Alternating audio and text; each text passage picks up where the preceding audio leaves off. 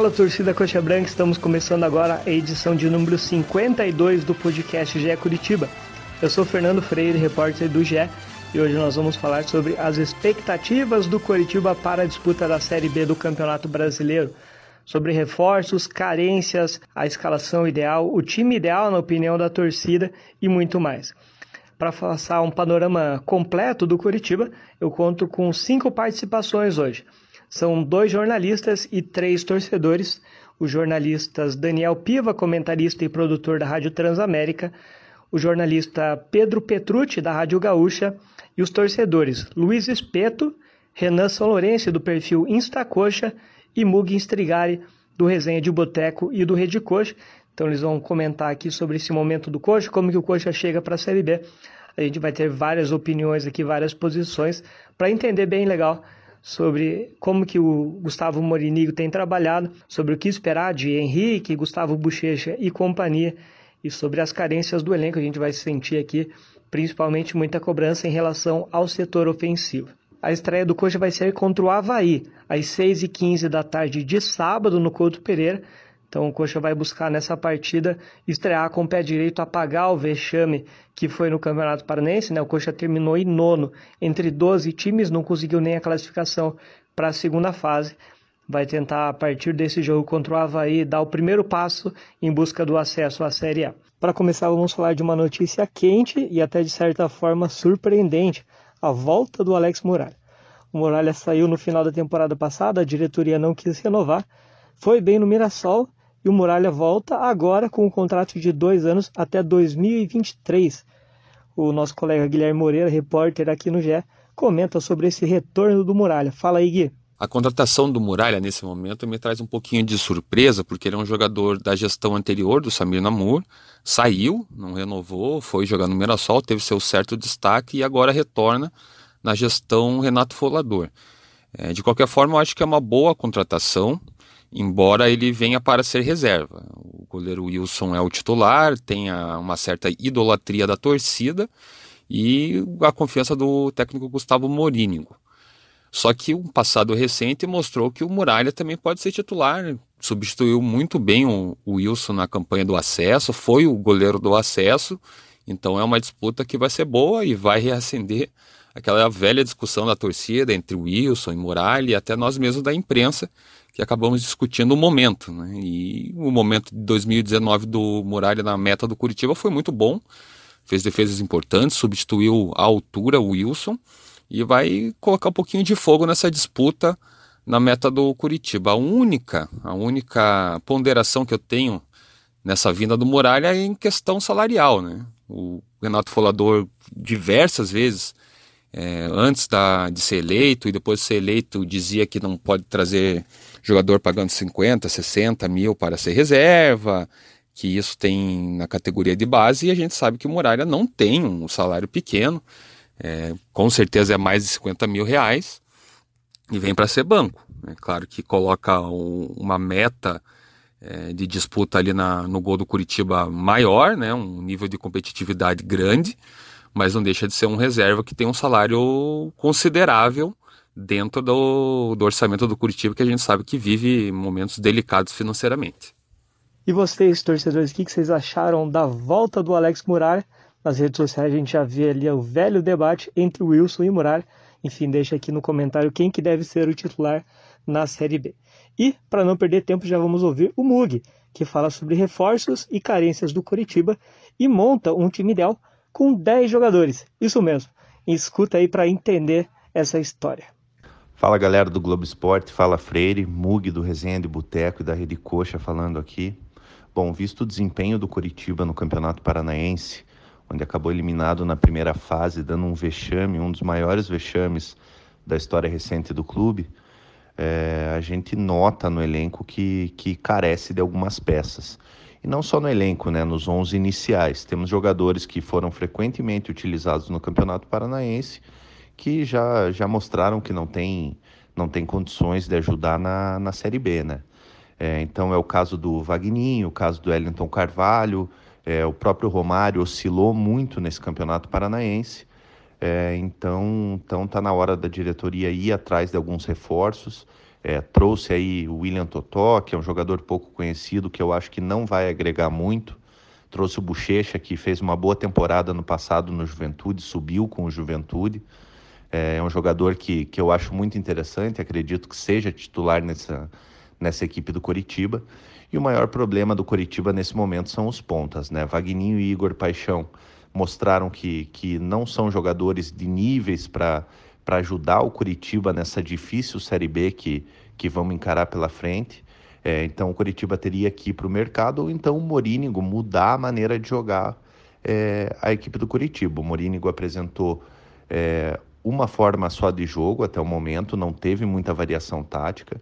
É, então hoje os 11 ideais que eu vejo para o Curitiba com o que tem disponível no momento seria Wilson Igor, Henrique, Castan e Ângelo, que vem se destacando nas categorias de base, William Farias e Val na, na volância ali, o Bochecha fazendo o terceiro homem de meio, é, um volante ali que faz aquela transição para o ataque, Rafinha numa das pontas, o outro ponto Coritiba teria que ir para o mercado buscar esse jogador, porque de fato no elenco é, não tem nenhum jogador é, nesse momento que possa fazer essa função com qualidade e o Gamalho é, como camisa 9 lá na frente.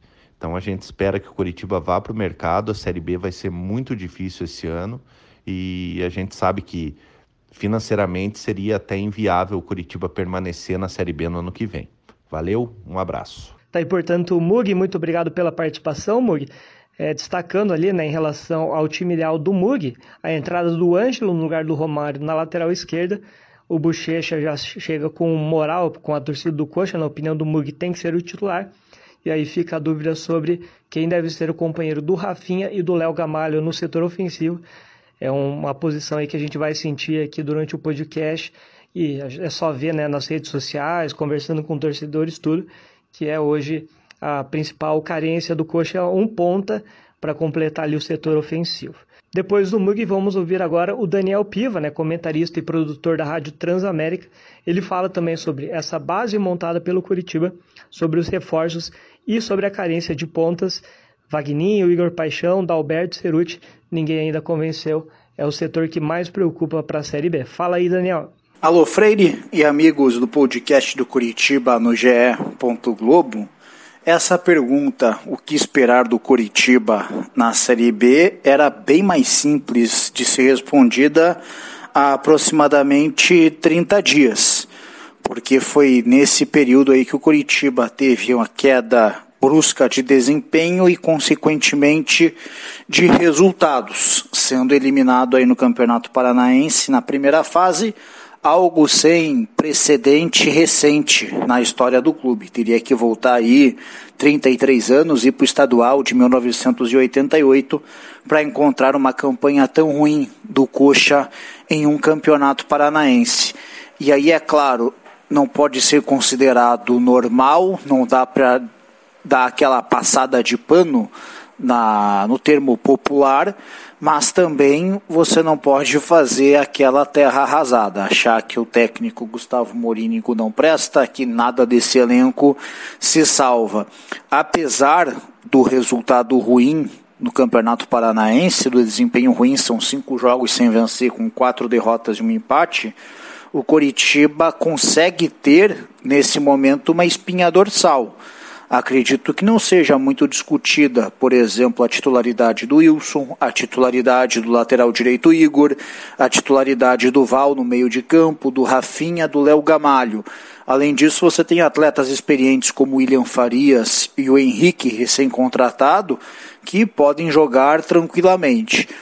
A grande questão para mim acaba sendo a composição, né? essas outras quatro, cinco peças porque aí você não encontra opções tão confiáveis. Por exemplo, na zaga a disputa fica entre Castan e Wellington Carvalho. O Castan foi mais regular. Acredito que largue na frente para ser o parceiro do Henrique no médio prazo. Na, na, na zaga do Coritiba, dupla titular sendo Henrique e Castan, uma dupla bem experiente. Henrique até com participação em Copa do Mundo, o Castan já jogando Série B aí há algum tempo. É, a lateral esquerda é um problema. O Romário começou bem e teve uma queda. E a regularidade não é algo que acompanha o Romário na carreira, embora ele venha de um acesso com a camisa do Cuiabá. E aí o ponto que mais gera preocupação, pelo menos para mim, é a questão dos atacantes de lado de campo, os extremos. Vagninho, Igor Paixão, o Ceruti, o Dalberto não são atletas confiáveis. Dificilmente a gente vai ver algum desses jogadores titular no Curitiba em boa parte das 38 rodadas da Série B. Acreditava que o Coxa iria para o mercado nesse setor, acabei me surpreendendo com uma negativa, com uma aposta nisso que já tem. Para mim, nesse caso, a opção mais recomendável é o técnico Gustavo Morínigo remoldar a equipe, repaginar o esquema, a distribuição do time não sei, aí explorando a questão, por exemplo, do Bochecha, colocando Bochecha, Val e William Farias juntos, dando liberdade aí pro Rafinha mais próximo do Léo Gamalho, porque se novamente for apostando nessa questão dos homens de lado de campo, aí acredito que o Curitiba vai ter dificuldade, porque, repito, não considero Vagninho, Ceruti, Igor Paixão, o próprio Dalberto aí, que mesmo pode desempenhar outra função, também ali mais próximo do Léo Gamalho, ou ser o substituto do Léo Gamalho, não considero esses jogadores aí confiáveis para uma competição de longo prazo. Mas, apesar de todos esses pesares do desempenho ruim, retrospecto ruim recente, cinco jogos sem vencer, eliminação fechatória no Campeonato Paranaense e algumas questões em abertas no time titular e também no elenco, as peças de reposição vão ter esse mesmo impacto que no time. Ainda assim, mesmo com tudo isso, ainda considero o Coritiba um dos postulantes ao acesso. Acredito que o Coxa vai brigar na parte de cima da tabela na Série B. Tá aí, portanto, o Daniel Piva, muito obrigado pela participação também.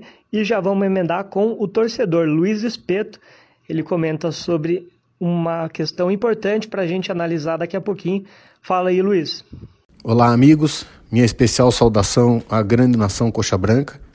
Minha expectativa, que acredito ser de toda a nossa torcida, né, a torcida que nunca abandona, é de fazermos uma grande Série B e conquistarmos uma das vagas para a Série A ao final do ano. É, sabemos das nossas dificuldades, né? É, tivemos aí o, o exemplo é, com a desclassificação do Campeonato Paranaense, até de forma vexatória.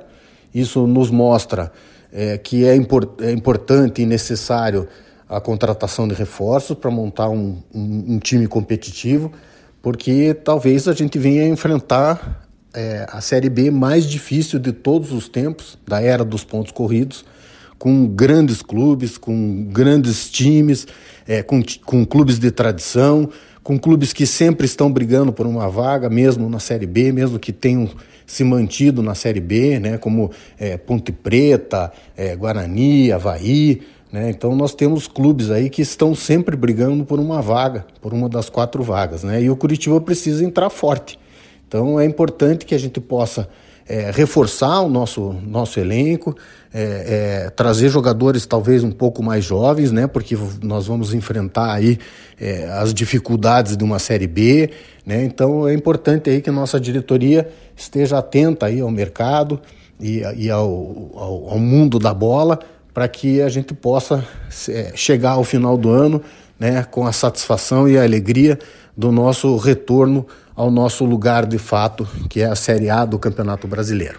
Um grande abraço a todos. Tá aí, portanto, o Luiz Espeto, eu gostaria de destacar aqui a, a declaração dele ali sobre a necessidade de reforçar o elenco do Coxa com jogadores jovens. Aí eu estava pesquisando aqui o time base do Coxa, né? Contando, por exemplo, com o Robinho e com o Henrique, que recém-contratado. É, o Wilson tem 37 anos, o Henrique 34, Luciano Castan 31. William Farias, 31, Rafinha, 37, Robinho, que hoje é reserva, né, tá voltando de lesão, 33, e Léo Gamalho, 35, e o Romário, lateral esquerdo, tem 29 anos, está quase na casa dos 30 anos também.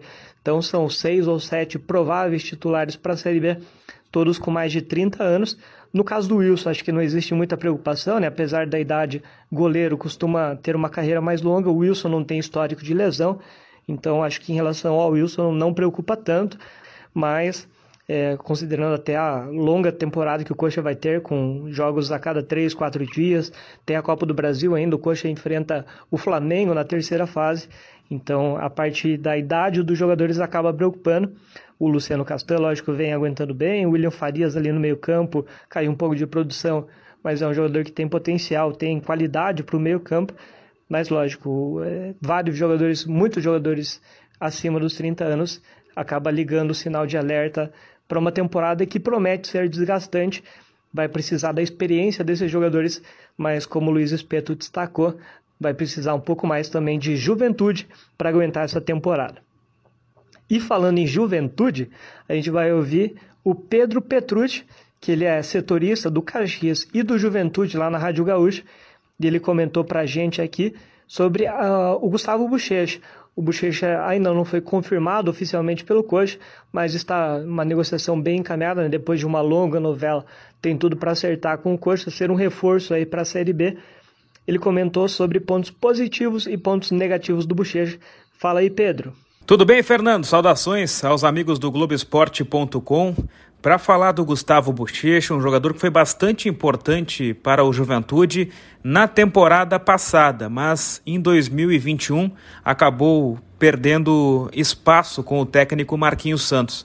No ano passado, com o Pintado, ele chegou ao Juventude naquele momento em que o futebol ficou paralisado, quando começou a pandemia do coronavírus. O Juventude conseguiu adquirir o jogador junto ao Botafogo e assinou um contrato de três anos com a perspectiva futura, pensando até numa venda do Gustavo Bochecha no futuro. E ele correspondeu durante o primeiro turno da Série B, o Juventude tinha um trio no meio-campo, com o primeiro volante João Paulo, o Bochecha jogando como um camisa 8, como um segundo volante, participando da marcação, mas especialmente da chegada à frente, e o Renato Cajá como camisa 10 era um armador. E muitas vezes o Bochecha se somava ao Renato Cajá na armação das jogadas do Juventude. Porém, sempre foi um jogador com uma condição física um pouco inferior aos demais.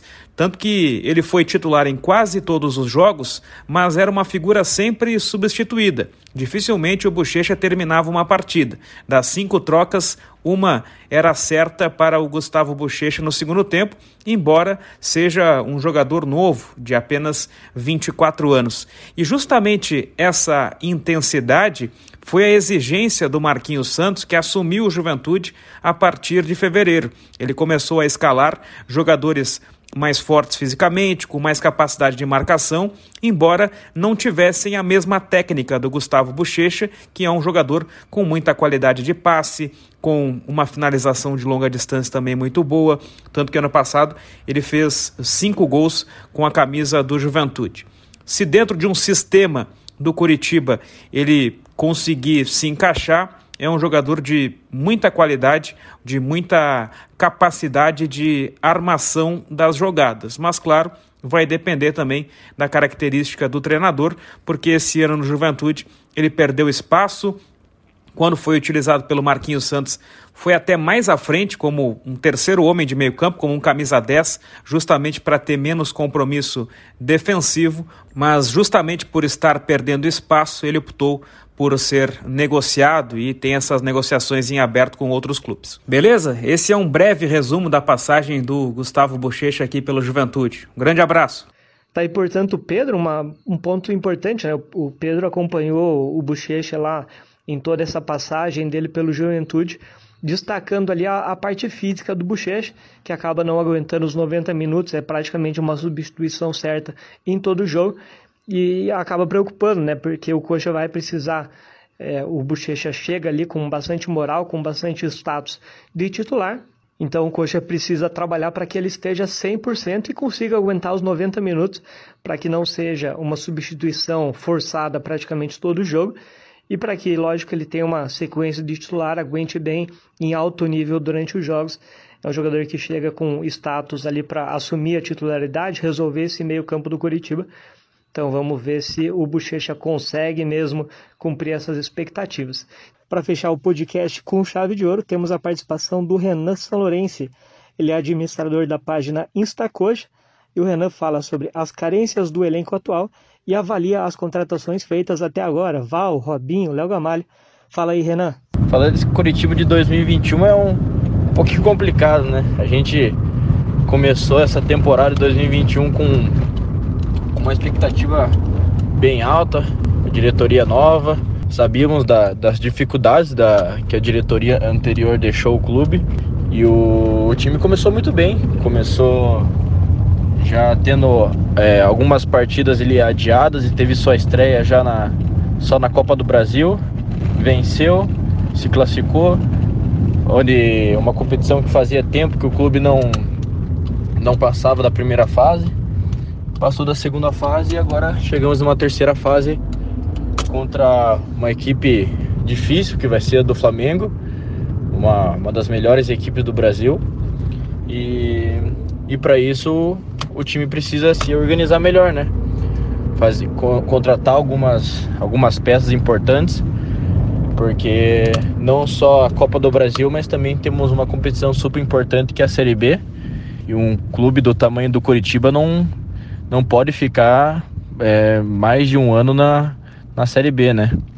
A gente sabe que vai ser uma competição difícil. É, aí são cinco campeões brasileiros da Série A e precisa contratar pelo menos um, um ponta, porque o Igor Paixão fez um bom paranaense mas não podemos depender apenas de um, de um jogador de, de 20, 20 e poucos anos, porque às vezes a competição pede um jogador mais experiente em de determinadas situações. Vagninho, infelizmente, ainda não mostrou para o que veio. É, a diretoria falou que foi avaliado por mais de 10 pessoas do, do clube, né? Mas infelizmente ainda não mostrou para para o que veio. Espero que futuramente na competição possa ser importante. Precisamos ainda de, de um meia de armação. O Robinho até faz essa função, mas infelizmente se machucou aí nesse, nesse início de temporada. Não teve uma sequência muito boa, mas é um jogador que pode ajudar bastante na, no decorrer da competição. E eu acredito que um lateral esquerdo. É, Romário começou muito bem no início do ano, é, mas é, teve algumas baixas. Acredito que durante a temporada o treinador pode dar alguma chance para o Ângelo, que é um que é um piá que está surgindo super bem aí na Copa do Brasil Sub-20. Já foi bem em outras competições na, na Copinha. Foi um jogador da, da seleção da Copinha de 2019. Então, essa eu acredito que são as posições mais carentes hoje, hoje do grupo. É, teve a contratação do Henrique, que foi uma, acho que, uma boa contratação. É um jogador com experiência, é um jogador que, pelo jeito, veio porque queria estar aqui mesmo no clube. Então, acho que pode ajudar bastante. Ele e Luciano Castan vão fazer uma boa dupla de zaga. Fora Léo Gamalho, é uma, uma das melhores contratações da, da temporada, sem dúvida. Veio para ser o homem-gol do time e está fazendo isso. William Farias, outro ótimo jogador que voltou, tem muita raça, muita vontade, se identifica muito com o clube. O Valk foi um pouco contestado no início da, da quando foi anunciado, mas mostrou para que veio, joga bem e hoje é titular absoluto do time sem dúvidas, né? E fora o Rafinha, né, que não tem nem o que se falar. Rafinha mesmo, apesar da, da idade um pouco acima dos demais, é um jogador que demonstra sempre muita raça, muita técnica e ele sempre vai ser o, o diferencial do time enquanto, enquanto ele estiver. É, a gente viu também um Coritiba é, sabendo o que faz dentro de campo com o Gustavo Morinídio, né? É, é, um treinador que coloca seus princípios dentro de campo. A gente viu né, no início dos jogos um Curitiba muito muito para frente, sempre buscando o ataque, é, sempre tentando a, a vitória.